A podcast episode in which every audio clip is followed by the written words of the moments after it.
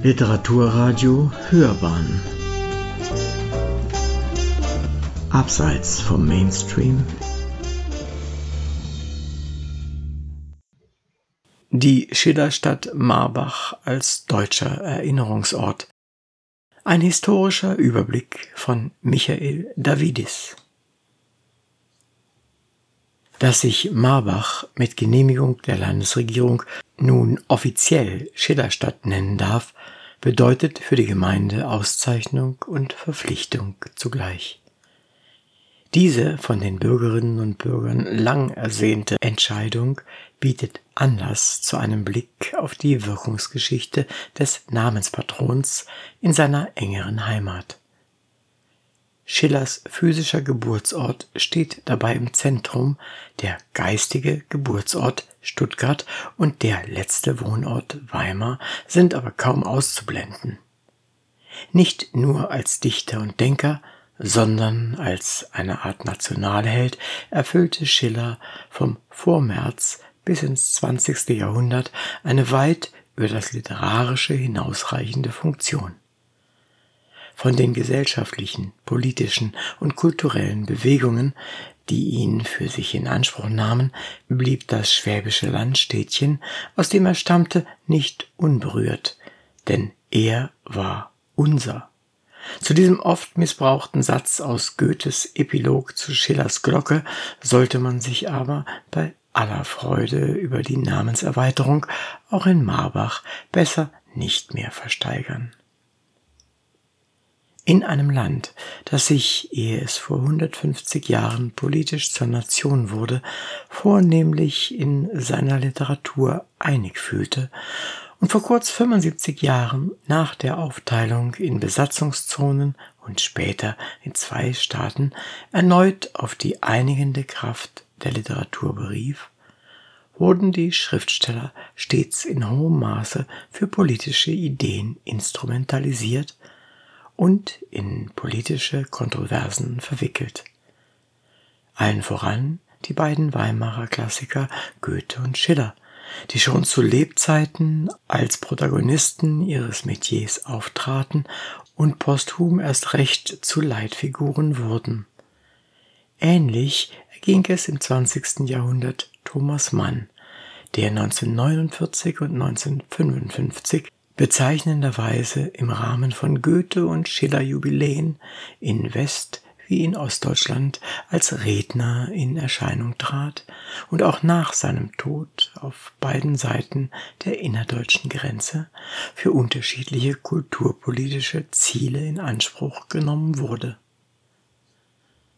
Noch in der ersten Phase des deutschen Einigungsprozesses um 1990 spielten Schriftstellerinnen und Schriftsteller eine nicht unwichtige Rolle.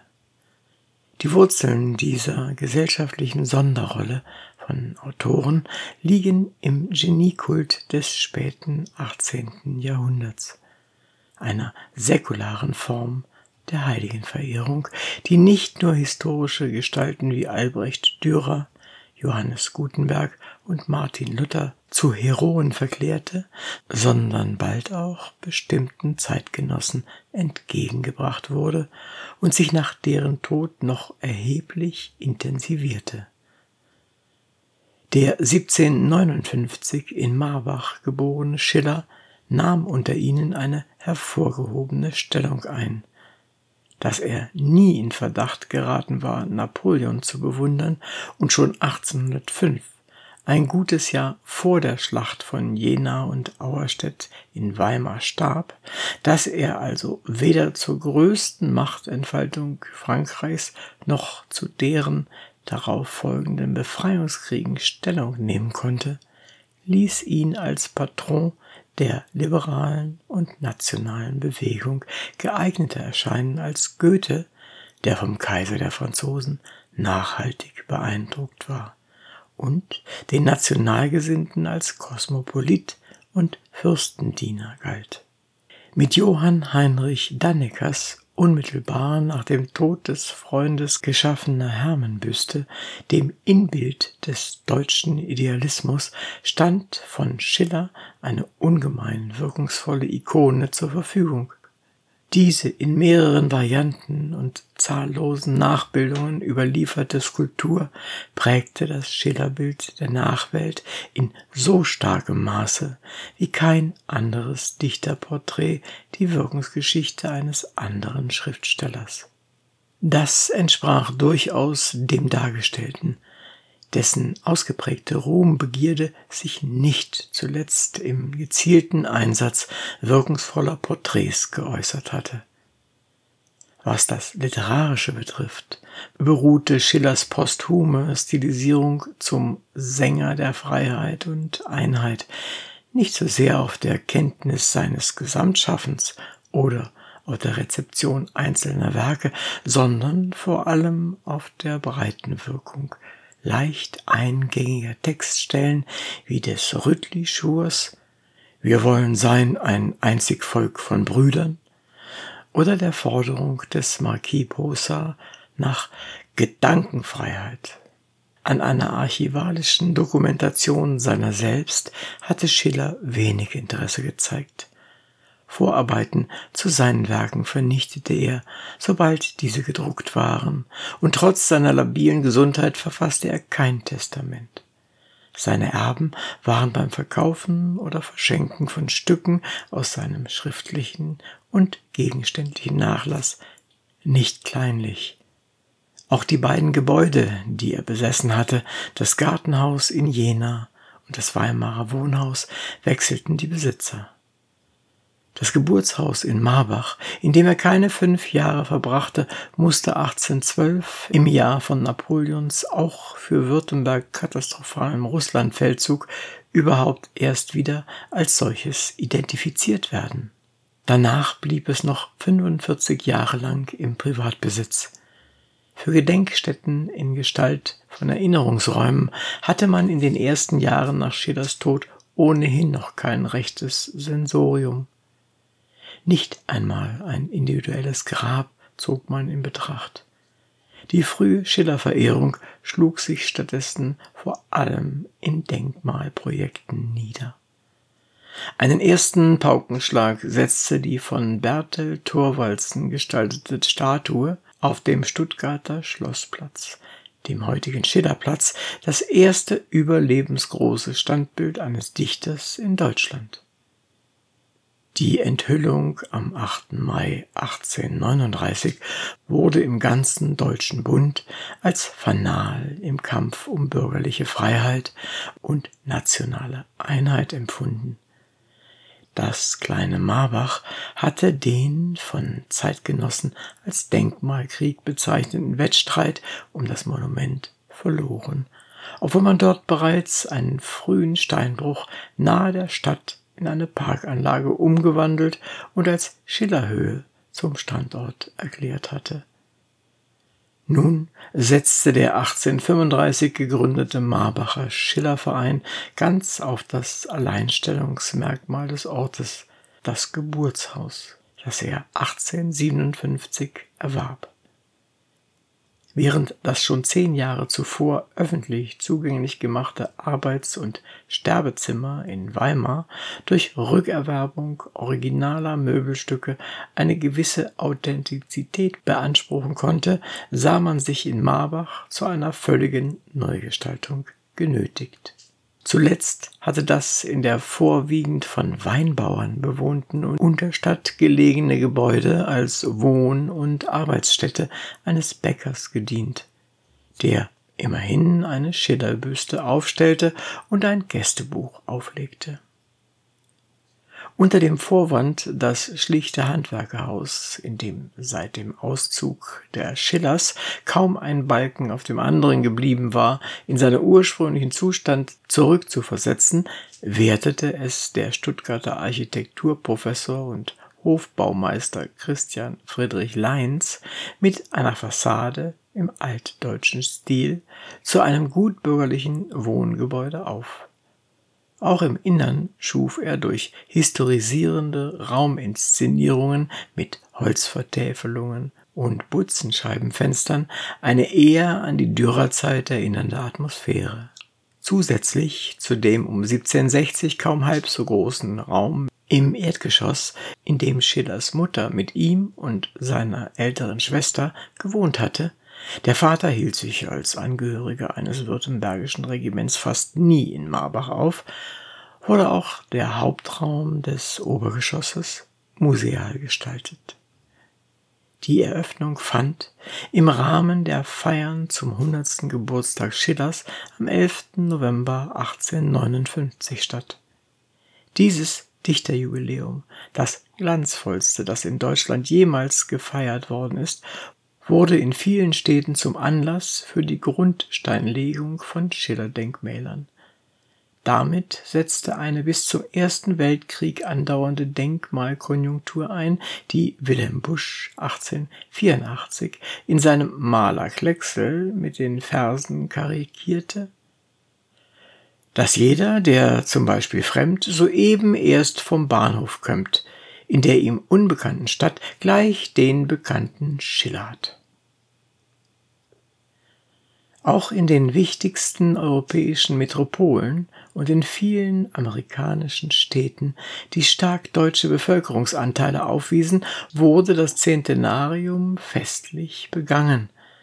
Dass ein Echo der weltweiten Schillerfeiern noch heute zu hören ist, verdankt Marbach den Mitgliedern der deutschen Kolonie in Moskau. Die ließen nämlich die Schillerglocke Concordia gießen und in die Geburtsstadt des Dichters transportieren, wo sie seit 1860 zweimal jährlich am Geburts- und Todestag des Dichters vom Turm der Alexanderkirche läutet. Im Unterschied zu dem von Ideen des Vormärz inspirierten Erinnerungsraum in Schillers einstiger Unterkunft in Gohlis bei Leipzig, der schon 1848 eröffnet worden war, dem Jahre, in dem sein Initiator Robert Blum in Wien als Revolutionär erschossen wurde, lag der Marbacher Gedenkstätte eine Mischung aus württembergischem Patriotismus und Lokalstolz zugrunde. Außer in Weimar, Leipzig und Marbach wurden im 19. und 20. Jahrhundert auch an anderen Wohn- und Aufenthaltsorten Schillers, in Jena und Dresden, in Bauerbach bei Meiningen, in Mannheim und Oggersheim und Rudolstadt, zuletzt in Bad Lauchstädt Schiller Gedenkstätten eingerichtet. In Stuttgart und Ludwigsburg beschränkte man sich auf das Anbringen von Gedenktafeln, weil man dort möglicherweise die Konflikte Schillers mit seinem Landes- und Dienstherrn, dem Herzog Karl Eugen, zu deutlich hätte thematisieren müssen. Das einzige an ihn erinnernde Stuttgarter Gebäude, das den Zweiten Weltkrieg, wenn auch stark beschädigt, überstanden hatte, die einstige Militärakademie und Hohe Karlsschule fiel ausgerechnet im Schillerjahr 1959 einer autogerechten Verkehrsplanung zum Opfer. Dass Berlin in der Reihe der Gedenkstätten fehlt, lag vermutlich nicht daran, dass Schiller dort während seines kurzen Aufenthalts im Frühjahr 1804 keine eigene Wohnung hatte, sondern an der auch nach Niederschlagung der Revolution von 1848-49 bestehenden Furcht der preußischen Obrigkeit vor seiner Instrumentalisierung für liberale Forderungen. Erst 1871, mit der Errichtung des Denkmals auf dem Gendarmenmarkt, gelang es den herrschenden Kräften, ihn als Galionsfigur des neuen Kaiserreichs zu vereinnahmen. In Marbach verzögerte sich die Errichtung eines Denkmals. Der Grundstein auf der Schillerhöhe war auch hier schon 1859 gelegt worden bis 1876. An eine Finanzierung aus Eigenmitteln war nicht zu denken, und das Spendensammeln erwies sich in der Zeit der Einigungskriege als schwierig. Das Gussmaterial für die vom Tübinger Bildhauer Ernst Rau geschaffene Statue war eine Schenkung des deutschen Kaisers. Es bestand aus im Krieg von 1870-71 erbeuteten französischen Kanonen. Angesichts der Tatsache, dass die französische Nationalversammlung dem Dichter 1792 das Bürgerrecht der Deutschen Republik verliehen hatte, ein deutliches Zeichen für die nationalistisch geprägte Schillerverehrung der Zeit. Denkmäler wurden aller Orten aufgestellt. Nennenswerte Sammlungen von Handschriften, Büchern, Bildern und Reliquien, aber nur in Weimar und Marbach angelegt. In der Geburtsstadt erreichte die Sammeltätigkeit im Jahr 1890 einen ersten Höhepunkt, als es dem tatkräftigen Stadtschultheißen und Schillervereinsvorstand Traugott Hafner gelang, aus dem Erbe von Schillers Schwiegertochter Luise den Kernbestand der Familienporträts als Schenkung zu gewinnen. Das war insofern bedeutsam, als 1889 Friedrich Schillers schriftlicher Nachlass und 1892 auch der von Eduard Mörike nach Weimar gelangt war. Für die württembergischen Kulturträger eine unübersehbare Mahnung, die großen Söhne des Landes stärker ins Bewusstsein der gesamten Nation zu rücken. Eine kaum zu überschätzende Rolle übernahm dabei der literarisch gebildete Unternehmer und Bankier Kilian Steiner, einer der großen jüdischen Mäzene seiner Zeit, der im Sinne von, von Wilhelm Diltheis Forderung nach Literaturarchiven die Idee einer solchen Sammelstätte für Württemberg entwickelte. Zusammen mit Hafner, der Marbach als Standort ins Spiel brachte, konnte Steiner König Wilhelm II. von Württemberg von der Notwendigkeit einer überregional wirkenden Vereinigung überzeugen, deren nominellen Vorsitz sein Kabinettschef übernehmen und deren einziges Ziel es sein sollte, ein Archiv oder Museum für Schiller und die bedeutenden württembergischen Schriftsteller des 19. Jahrhunderts zu gründen.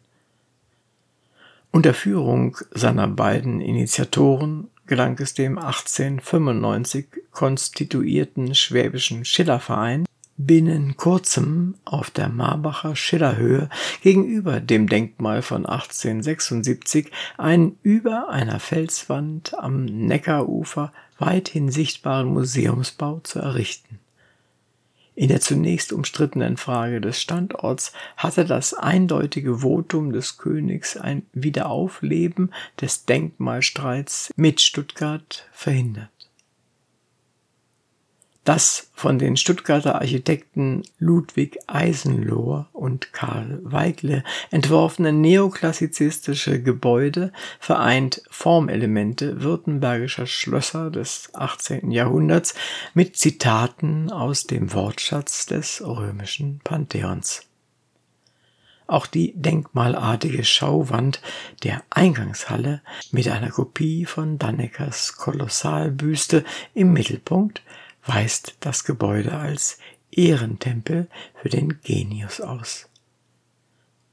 1803 als Schillermuseum und Archiv eröffnet, wurde es 1922 auf Vorschlag des Reichstagsabgeordneten Theodor Heuss in Schiller Nationalmuseum umbenannt und schließlich 1855 um das Deutsche Literaturarchiv erweitert als vereinstragende, staatlich geförderte und mäzenatisch unterstützte Institution zählt es bis heute zu den in Deutschland nicht seltenen kulturellen Einrichtungen mit gesamtgesellschaftlichen Aufgaben, die in anderen Ländern meist von nachgeordneten Behörden wahrgenommen werden.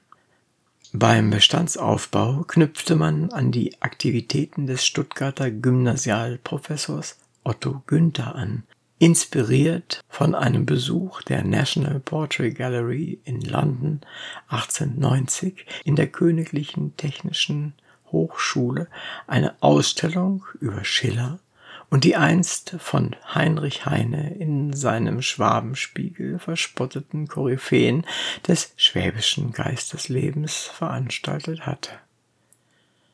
Die dort gezeigten Stücke stammten meist aus Privatbesitz, die Schillerianer vorwiegend aus dem Erbe von Schillers Schwester Luise Frank, dem einzigen einschlägigen Quellenfundus, der in Württemberg an ihrem letzten Wohnort Möckmühl verblieben war.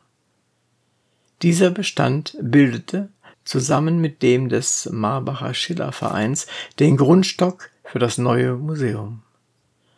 Als erste wichtige Einzelarchive konnten die Nachlässe von Berthold Auerbach, Justinius Kerner und Ludwig Uhland erworben werden.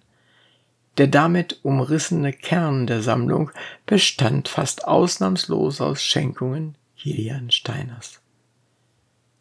Was die Zusammenführung verstreuter Hinterlassenschaften des Namensgebers, aber auch den Gesamtumfang der Sammlung betraf, wurde das Schiller Nationalmuseum bald zu einem ebenbürtigen Pendant der Weimarer Klassikerstätten, des Goethe-Archivs seit 1890 Goethe- und Schiller-Archiv und des Goethe-Nationalmuseums. Trotz ihrer Bezeichnung als national waren die beiden Museen, das Marbacher und das Weimarer, keine Einrichtung des Deutschen Reichs, sondern Prestigeobjekte des Königsreichs Württemberg und des Großherzogtums Sachsen-Weimar-Eisenach. Anfängliche Weimarer Bedenken gegen einen zweiten Schiller-Sammelort konnten zerstreut werden doch blieb, ähnlich wie im Fall Goethes zwischen Frankfurt und Weimar, auch im Verhältnis von Marbach zu Weimar eine gewisse Konkurrenz zwischen Geburts- und Sterbeort stets fühlbar.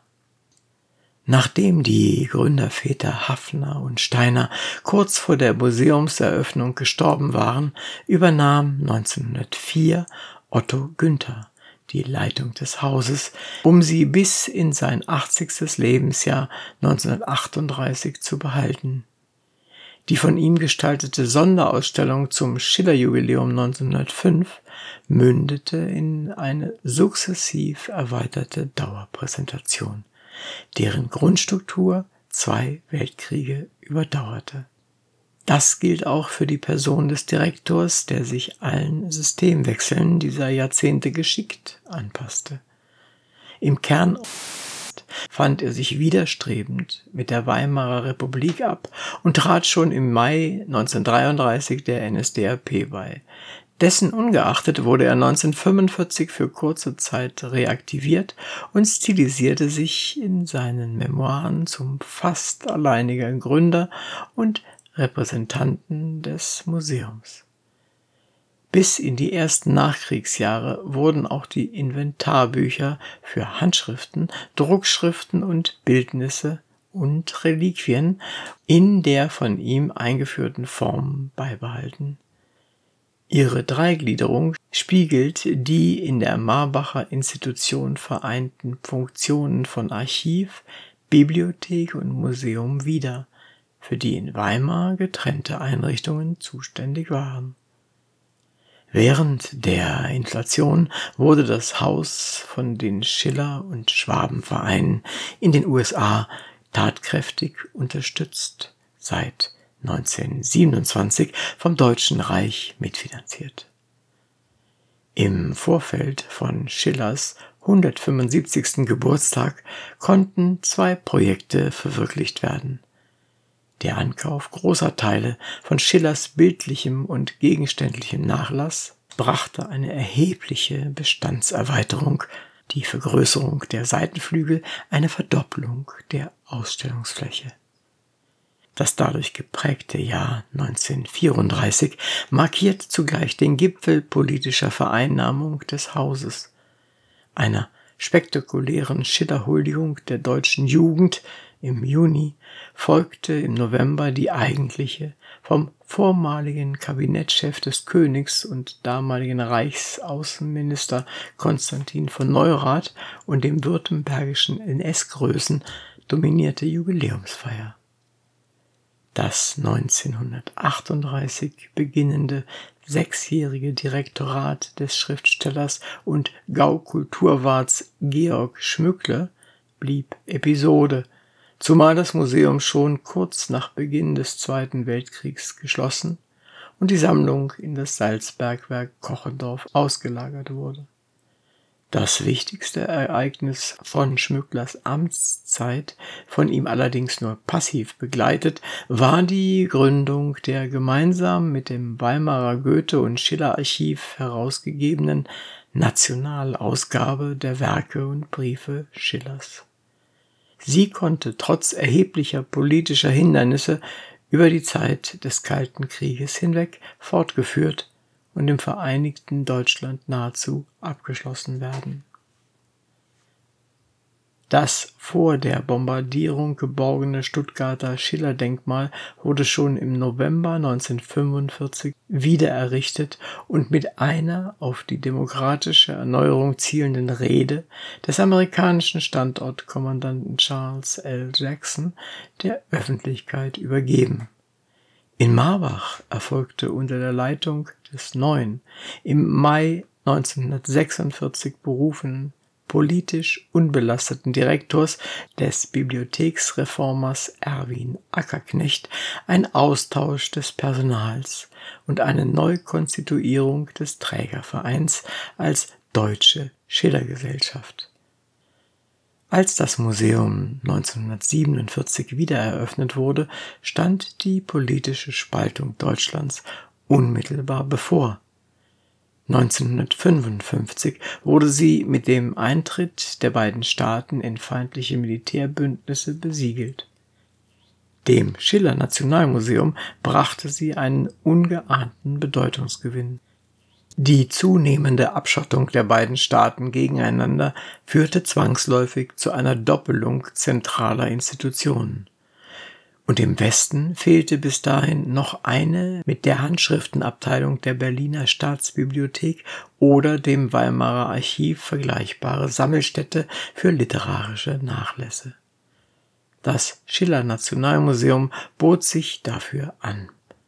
Es hatte den Krieg unzerstört und, was die Sammlungen betraf, undezimiert überstanden, durch seine Nachkriegsaktivitäten einen guten Ruf erworben und mit der Übernahme des Scottaschen Verlagsarchivs in den frühen 1950er Jahren eine weit über den deutschen Südwesten hinausreichende Bestandserweiterung erfahren. Als für Marbach günstig erwies sich zudem, dass der 1949 zum Bundespräsidenten gewählte Württemberger Theodor Heuss der Deutschen Schillergesellschaft als Ausschussmitglied eng verbunden war. Der Name Schiller war für die Standortentscheidung nicht ausschlaggebend, kam aber in dem nach einer Phase terminologischer Unsicherheit gewählten Doppelnamen Schiller Nationalmuseum Deutsches Literaturarchiv zur Geltung. Dass man sich nicht für eine Neugründung, sondern für die Erweiterung einer bestehenden Einrichtung entschied, wirkt in der Struktur des Hauses bis heute nach. Denn unabhängig von allen Namensänderungen und baulichen Erweiterungen bildet die Sammlung nach wie vor eine Einheit. Dem Renommee der 1955 neu definierten Institution kam es zugute, dass im selben Jahr Schillers 150. Todestag gefeiert wurde und dadurch neben seinem Sterbeort auch seine Herkunftsorte Marbach und Stuttgart ins Blickfeld gerieten. Wilhelm Hoffmann Direktor der Württembergischen Landesbibliothek und Vorsitzender der Deutschen Schillergesellschaft und der unmittelbar vor dem Jubiläum zum Museumsdirektor ernannte Historiker Bernhard Zeller waren maßgeblich an der Vorbereitung der für Westdeutschland zentralen Feier im Stuttgarter Staatstheater beteiligt. Der dortige Festredner Thomas Mann stattete ehe er nach Weimar weiterreiste, um dort mit gleichlautenden Worten die kulturelle Einheit Deutschlands im Zeichen Schillers zu beschwören, auch Marbach einen kurzen Besuch ab. In mancher Beziehung der Traditionen des 19. Jahrhunderts verhaftet und dennoch tagespolitisch aufgeladen, markieren diese Tage einen Höhe- und Wendepunkt nicht nur in der Wirkungsgeschichte Schillers, sondern auch in der Geschichte des Schiller Nationalmuseums. Die zusätzliche, bald dominierende Aufgabe einer Dokumentation der literarischen Moderne fand einen ersten Ausdruck in der legendären Ausstellung Expressionismus, Literatur und Kunst von 1960. Ein großes Verdienst des Direktor Zeller und des damaligen Bibliotheksleiters Paul Rabe bestand im erfolgreichen Anknüpfen von Kontakten mit zahlreichen seit 1933 ins Exil gezwungenen Autorinnen und Autoren durch die Sicherung und Erschließung ihrer Nachlässe trug das Deutsche Literaturarchiv erheblich zum internationalen Ansehen der jungen Bundesrepublik und zu ihrer Integration in die westliche Staatengemeinschaft bei. Trotz der neuen Schwerpunktsetzung wurde die Pflege der traditionellen Arbeitsfelder und damit auch die Schillerforschung nicht vernachlässigt noch beim Marbach-Besuch der Königin von England im Jahr 1965 bildeten wie selbstverständlich der Schillersaal des Museums und Schillers Geburtshaus die Hauptattraktionen. Im Wettstreit mit den beiden Berliner Akademien der Künste bemühte man sich in Marbach zunehmend auch um die Personalarchive jüngerer Autorinnen und Autoren die sich immer häufiger schon zu Lebzeiten von ihren Unterlagen trennten. Eine wachsende Rolle spielten nun auch regional und örtliche Archive wie das Heinrich Heine Institut in Düsseldorf und das Monacensia Literaturarchiv in München. Zur Betreuung der zahlreichen kleinen Dichterstätten des Landes wurde 1980 unter dem Dach des Schiller Nationalmuseums eine Arbeitsstelle für literarische Museen, Archive und Gedenkstätten in Baden-Württemberg geschaffen. Die deutsche Einigung ermöglichte der Schillergesellschaft die Wieder- und Neugewinnung ostdeutscher Mitglieder und eine vertiefte Zusammenarbeit mit der nationalen Forschungs- und Gedenkstätten der klassischen deutschen Literatur, der späteren Klassikstiftung Weimar. Der gewaltige Zuwachs an neueren Beständen, den das DLA in den ersten fünf Jahrzehnten seiner Existenz zu verzeichnen hatte, führte 2005 zu dem Beschluss, den Doppelnamen Schiller Nationalmuseum Deutsches Literaturarchiv durch den Begriff Deutsches Literaturarchiv Marbach zu ersetzen. Der bewährte Museumsname bezeichnet seitdem nur noch den Altbau von 1903, der heute von einem 1973 eröffneten und 1994 erheblich erweiterten Archivgebäude, einem Gästehaus von 1993 und einem 2006 eröffneten zweiten Museumsbau, dem Literaturmuseum der Moderne, umgeben ist. Die Marbacher Schillerhöhe vor 200 Jahren noch ein obskures Schelmengrüble genanntes Steinbruchgelände ist zu einem Sammlungs- und Forschungszentrum von internationaler Ausstrahlung geworden durch Schiller-Ausstellungen, Reden, Tagungen und Publikationen und durch den unveränderten Namen des Trägervereins behielt man trotz des erheblich breiter gewordenen Aufgabenspektrums den Bezug zum Namenspatron immer im Auge. Die Stadtgemeinde als wohl kleinste deutsche Kommune, die eine große nationale Kultureinrichtung beherbergt, hat 1959 einen Schillerpreis gestiftet, mit dem im Unterschied zum Schiller Gedächtnispreis des Landes Baden-Württemberg nicht literarische Leistungen, sondern Forschungen auf dem Gebiet der Landeskunde prämiert wurden Seit einer Änderung der Auswahlkriterien im Jahr 2009 wird er an Persönlichkeiten verliehen, die in ihrem Leben oder Wirken der Denktradition Friedrich Schillers verpflichtet sind. Das Geburtshaus blieb auch nach 1895 Eigentum des neben der Deutschen Schillergesellschaft weiter bestehenden örtlichen Schillervereins, der sich bei der Transferierung seiner Sammlungen auf die Schillerhöhe das Recht vorbehielt, es aus den Museumsbeständen zu bestücken. Auch dadurch ist es bis heute die meistbesuchte Dichterstätte im Literaturland Baden-Württemberg geblieben. Der Begriff Schillerstadt Marbach bezeichnet, wie zu zeigen war, nicht nur den Herkunftsort eines Dichters, sondern ein kulturelles Zentrum, in dem Kommune, Schillerverein und Schillergesellschaft erfolgreich zusammenwirken.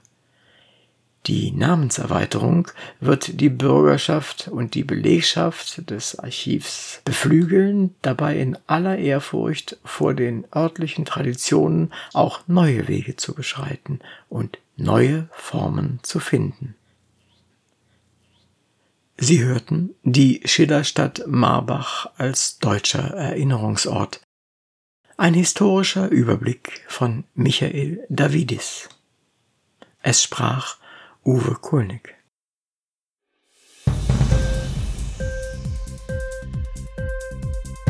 Hat dir die Sendung gefallen? Literatur pur, ja, das sind wir. Natürlich auch als Podcast. Hier kannst du unsere Podcasts hören. Anchor, Spotify, Apple Podcast, iTunes, Google Podcasts, Radio.de und viele andere mehr.